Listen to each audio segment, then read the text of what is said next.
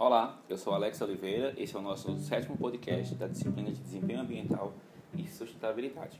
Hoje nós vamos tratar uma obra publicada em 2016 de autoria da Loft, Chena e Sami, que tem o seguinte título: Os relatórios da GRI impactam a sustentabilidade ambiental?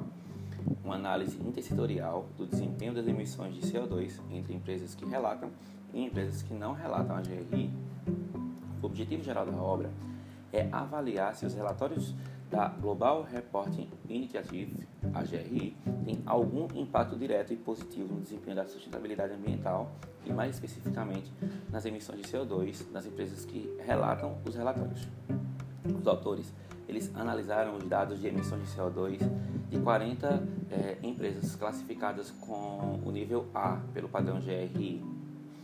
e, e, se tratava de empresas que já relatavam isso há pelo menos seis anos em cinco setores da indústria. Estes dados eles foram comparados com um grupo de controle de 24 empresas que não relatam pelo padrão GRI para avaliar qualquer impacto direto nos relatórios sobre as emissões. Os autores utilizaram a análise estatística de variância unilateral e realizaram uma análise intersetorial da mudança cumulativa de 5 anos nas emissões absolutas e na intensidade das emissões para ambos os grupos durante os anos de 2008 a 2012. As empresas e o contexto empresarial como um todo é, têm muita necessidade de informação, mas muitas informações relativas ao desempenho e do ponto de vista sustentável, ambiental, elas eram muito desreguladas, inconsistentes, incompletas. E aí uma solução surgiu lá em 1997, quando foi fundada a GRI, que é financiada e administrada por meio das séries e a sua missão é, foi declarada como a missão de elevar os relatórios de sustentabilidade ao nível dos relatórios financeiros em termos de rigor, comparabilidade, auditabilidade e aceitação geral. A GRI é uma organização independente que visa incentivar e apoiar os relatórios de sustentabilidade, fornecendo uma estrutura de relatórios para as organizações participantes. E a própria GRI afirma que ela trabalha em prol de uma economia global sustentável, fornecendo orientação para os relatórios organizacionais. Os autores eles realizaram uma revisão de literatura e pontuaram diversos estudos de forma cronológica que fizeram menção a desempenho ambiental, a sustentabilidade, a utilização dos padrões GRI. E aí, na tentativa de, de explicar os motivos dos relatórios de sustentabilidade corporativa, é, alguns autores como Mordates, Coloudes, eles apresentam diversos aspectos nesse sentido. Inclusive, um estudo mais recente do Scholodis, que é de 2009, ele destaca quatro razões principais para que tenha-se essa prática da divulgação, que são eles a redução de custos operacionais, a promoção das de relações com as partes interessadas, a percepção da visibilidade ambiental da empresa e a noção de que relatar sobre tais questões pode gerar vantagem competitiva. E aí, nesse contexto, o pressuposto subjacente, ele, embora já esteja implícito, que há por trás dessas razões, é claramente que se espera que o relatório ele venha a melhorar a sustentabilidade e o desempenho ambiental da empresa. Do contrário, de que forma poderia então esta contabilidade não financeira por si só vir a ajudar a empresa a, atingir seus objetivos?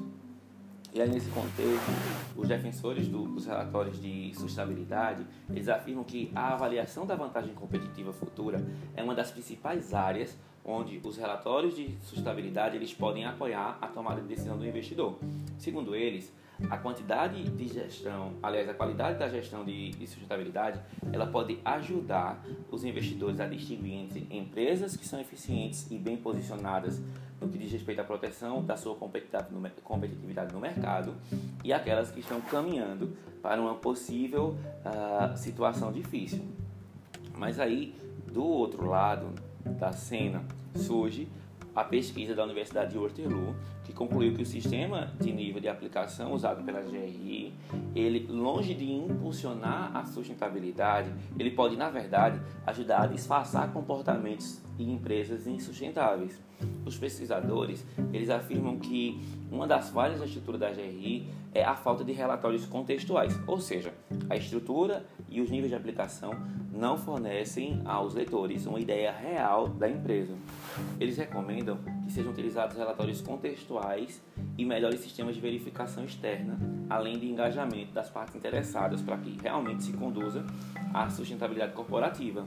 Além disso, eles ainda sugerem que, uma vez que as organizações podem alcançar o a mais lá pelo padrão GRI, simplesmente por observar o princípio da materialidade, é, contratando verificação externa e divulgando ou justificando a falta de divulgações em todos os indicadores essenciais, elas podem, de forma geral, às vezes, meio que perder aí o sentido no, no quadro geral da coisa. Ah, Mark é, Elroy, diretor executivo do Centro, de, da, do Centro das Organizações de Sustentabilidade, ele discutiu recentemente a necessidade de métricas de sustentabilidade que sejam baseadas em contexto. É, ele acredita que este tipo de métrica seja o único tipo de indicador verdadeiro de desempenho de sustentabilidade, enquanto que as métricas absolutas e relativas eles são valiosos pontos de partida, né? mas eles não, não expressam desempenho em, em relação aos limites sociais e ambientais de uma maneira contextual e relevante. Além disso, é, cabe pontuar a forma que os autores levantaram os dados, como já falei, né, eles escolheram empresas que utilizam o padrão GRI e empresas que não utilizam o GRI para comparar o comportamento dessa empresa do ponto de vista dessas empresas do ponto de vista do desempenho. Cabe pontuar também que embora as empresas que foram selecionadas elas estejam em países diferentes e com leis e regulamentações ambientais também muito diferentes, todas elas são multinacionais com presença global e aí dessa forma elas estão sujeitas a leis de conformidade comparáveis em geral. Os autores justificam que o foco exclusivo nas emissões de CO2 ele foi ditado tanto pela extrema importância dessa métrica para a sustentabilidade de uma forma geral e das mudanças climáticas, quanto pela necessidade absoluta, porque esta é a única métrica relatada de maneira uniforme e bastante consistente em termos de medições do escopo é, pelos relatórios da, da GRI. Assim, eles levantam uma hipótese que é a conformidade de nível A com o processo do GRI leva a uma redução materialmente maior nas emissões de CO2 em níveis absolutos e de intensidade em relação às entidades não relatoras?